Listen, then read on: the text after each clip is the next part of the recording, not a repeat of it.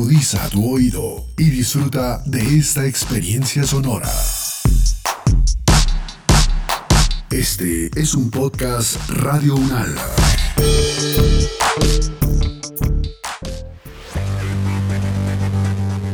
Y si además de contemplar la belleza de los colores del arco iris y de las mariposas, nos aventuramos a comprender por qué los vemos y por qué ocurren, entonces podremos tener la certeza de un disfrute más pleno.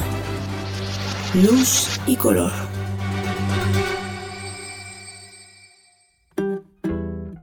Episodio 6. Animales que se expresan con colores.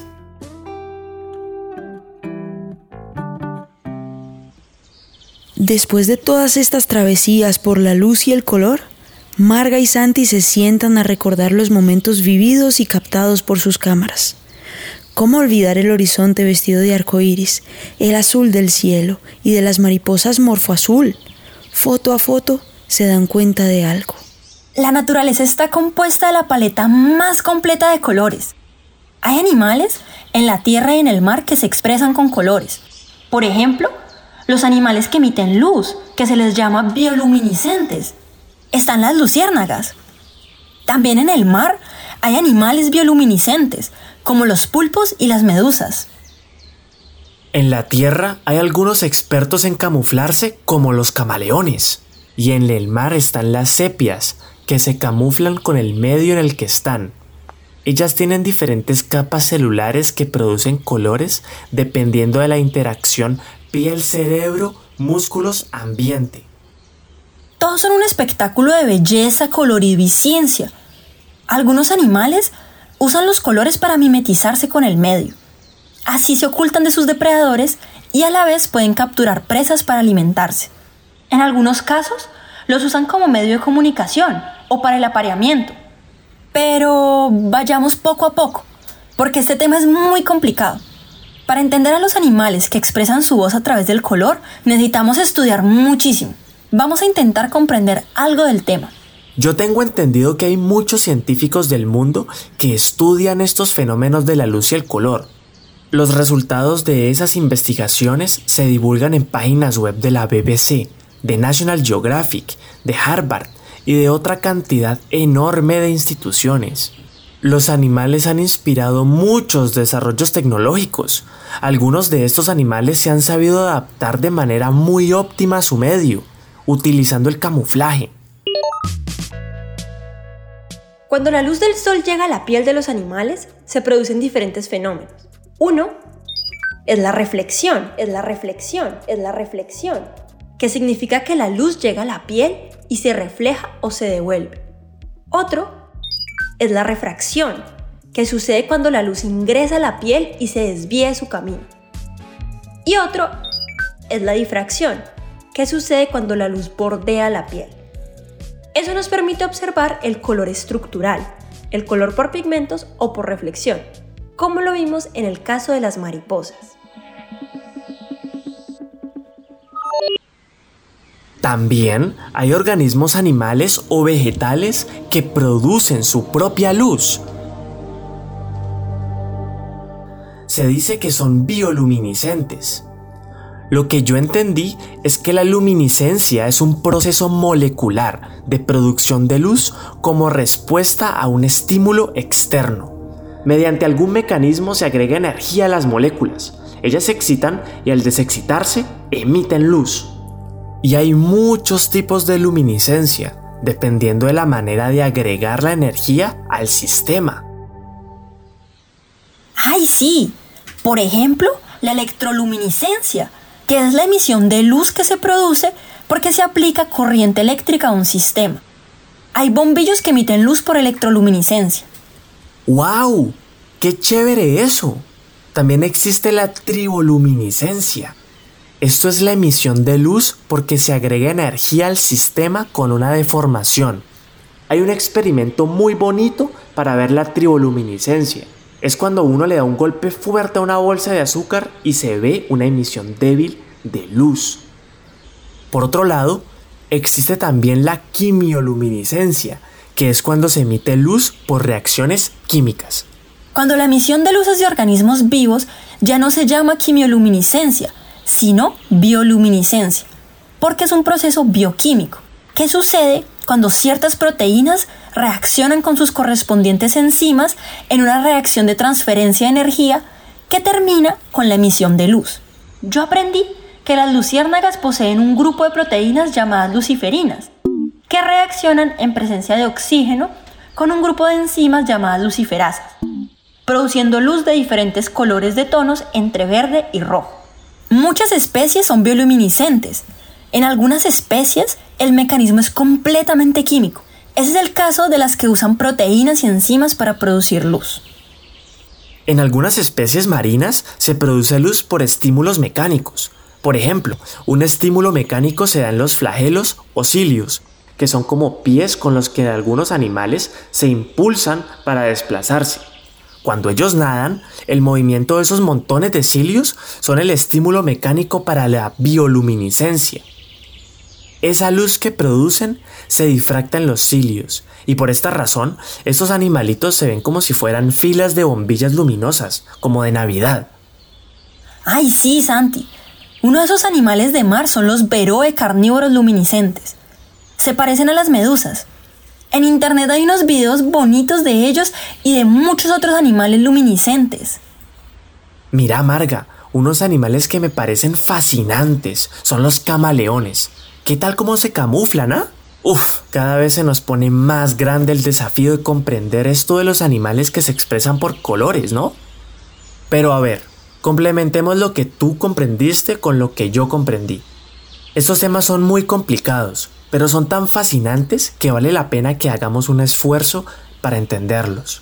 Al menos hagámonos una primera idea de esto. Sí, vamos poco a poco. Los científicos dicen que la piel de algunas especies de camaleones está formada por diferentes capas. La más externa es transparente a la luz. Debajo de esa capa hay células con pigmentos que reflejan la luz de diferentes colores. La segunda capa debajo de la transparente no tiene pigmentos, sino que tiene unas nanoestructuras de cristales fotónicos que se repiten en el espacio y están embebidas en las membranas de las células. Sí, y es en esa capa donde ocurre el fenómeno de coloración estructural en la piel del camaleón, porque el color de la luz reflejada depende de cómo se distribuyen esas nanoestructuras en la membrana celular y qué índice de refracción tienen. Y fíjate, es impactante pensar que el color que vemos en algunos camaleones depende del movimiento de los músculos. ¿Qué ocurre cuando el animal se ve en peligro o se pone alerta para cazar una presa o por el apareamiento? ¡Ay, ve! Eso también lo leí. Cuando los músculos de algunos camaleones están en reposo, puede suceder que los pigmentos de la capa intermedia reflejen preferentemente luz amarilla y los cristales fotónicos de la capa más profunda reflejen preferentemente luz azul. En ese caso, la superposición del amarillo y el azul hace que la piel del camaleón se vea como como principalmente tonalidades que van del amarillo al verde. En cambio, si el camaleón es perturbado por alguna situación externa, como sensación de peligro o incluso cambios de temperatura, los movimientos de los músculos del camaleón estiran las membranas de las células. Entonces, se aumenta el área de la membrana donde se distribuyen los cristales fotónicos. Eso hace que la luz reflejada en la capa más interna de la piel del camaleón tienda a reflejar luz roja y no azul como ocurría cuando el camaleón estaba tranquilo. Si los pigmentos reflejan luz amarilla y la estructura de los cristales fotónicos reflejan el rojo, entonces ese camaleón alterado se verá principalmente de tonalidades que van del naranja al rojo. Ve, pero eso no es todo, Marga. Estos camaleones tienen otra capa más profunda de células, con un cristal fotónico de diferente tamaño, que refleja preferencialmente la luz infrarroja. A la luz infrarroja se asocia la temperatura de la piel, cuando los músculos se estiran, se cambia la forma como este nuevo cristal fotónico se distribuye en la membrana y por lo tanto cambia la longitud de la onda infrarroja que se refleja. Eso sí que es sorprendente. Eso quiere decir que cuando el camaleón estira sus músculos, también regula su temperatura. Es realmente hermoso ver cómo un cambio biológico como el estrés puede terminar en cambios físicos que se manifiestan en variaciones en la coloración de la piel y de su temperatura. Entonces, de nuevo, hay coloración estructural y por pigmentos, como en las mariposas. Tenemos que seguir leyendo. Algún día comprenderemos bien todo esto del color en los animales. Y para comprenderlo bien, Santi, nos toca aprender mucha matemática, biología, física y química. La ciencia es muy hermosa. Y la ciencia es arte. Y el arte es ciencia. Porque la luz y el color son ciencia, son belleza y son misterio. Totalmente, Marga. El tema de la luz y el color involucran la ciencia y el arte. Y ¿Dónde me dejas los documentales de la BBC sobre el camuflaje de animales marinos? El de la sepia es espectacular. Ellas se pueden camuflar con el ambiente, hasta pueden parecerse a un tablero de ajedrez. Uy, Santi, en ese tema también hay científicos que llevan años intentando descifrar los misterios de la luz y el color. Por ejemplo, ese estudio que leímos de científicos del Instituto Max Planck de Alemania sobre el cerebro de las sepias. Claro, como las sepias son cefalópodos, o sea que las extremidades salen de la cabeza, hay una conexión directa entre el cerebro y la piel. Estas sepias no solo cambian el color, sino que también cambian la estructura de la piel para camuflarse. Y mira, eso se debe a la forma como la luz interactúa con las estructuras de la piel de los animales. En la piel de las sepias hay diferentes capas de células con diferentes funciones. Unos tipos de células esparcen la luz. Otras contienen bolsas con pigmentos que reflejan la luz. La reflexión puede ser de determinados colores o puede ser iridiscente, o sea que se ven las diferentes luces del espectro visible y además puede presentarse luminiscencia. Y por otro lado, las capas de células son capaces de responder ante contracciones elásticas de los músculos.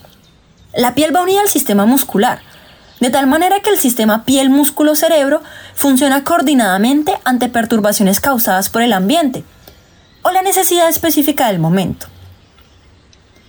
Así que las sepias se visten de diferentes colores, dependiendo de la necesidad de comunicarse, de camuflarse para protegerse del peligro o para cazar presas. Estas capas celulares pueden variar el espesor, por algún motivo externo, en estos animales marinos, la contracción muscular hace cambiar la forma y la separación de esas capas estructurales.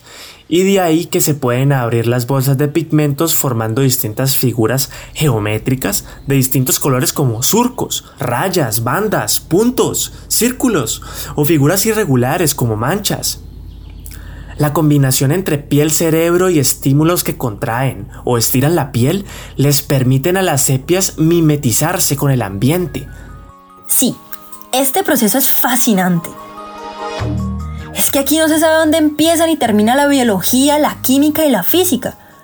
La adaptación de los animales a su entorno y la interacción con la luz son el resultado de una amalgama de ciencias. El cambio de color de las sepias también está siendo una fuente de conocimiento neurológico para científicos del mundo. Lo más sorprendente de todo es que siempre necesitaremos las matemáticas para comprender el mundo que nos rodea. Aunque no se sabe muy bien por qué funcionan, las matemáticas han demostrado ser el lenguaje más adecuado para comprender la naturaleza. Muchos animales se expresan a través del color, pero es reciente y todavía es poco el conocimiento que tenemos sobre los mecanismos de coloración de los animales. Ellos han inspirado a los humanos. El avance en el conocimiento de la ciencia del color en los animales nos llevará hacia tecnologías inteligentes de producción y control de la luz.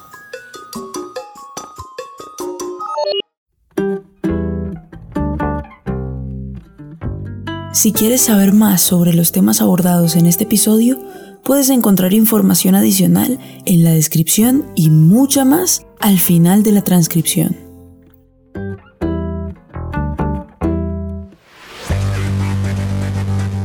Decir luz es decir color. es también arte y ciencia, belleza y poesía, pasado, presente y futuro.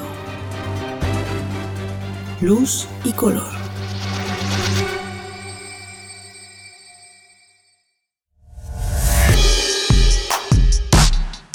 Las opiniones aquí expresadas son de entera responsabilidad de sus autores y solo comprometen a los realizadores de este podcast. No representan necesariamente el pensamiento de Radio Unal ni la posición oficial de la universidad.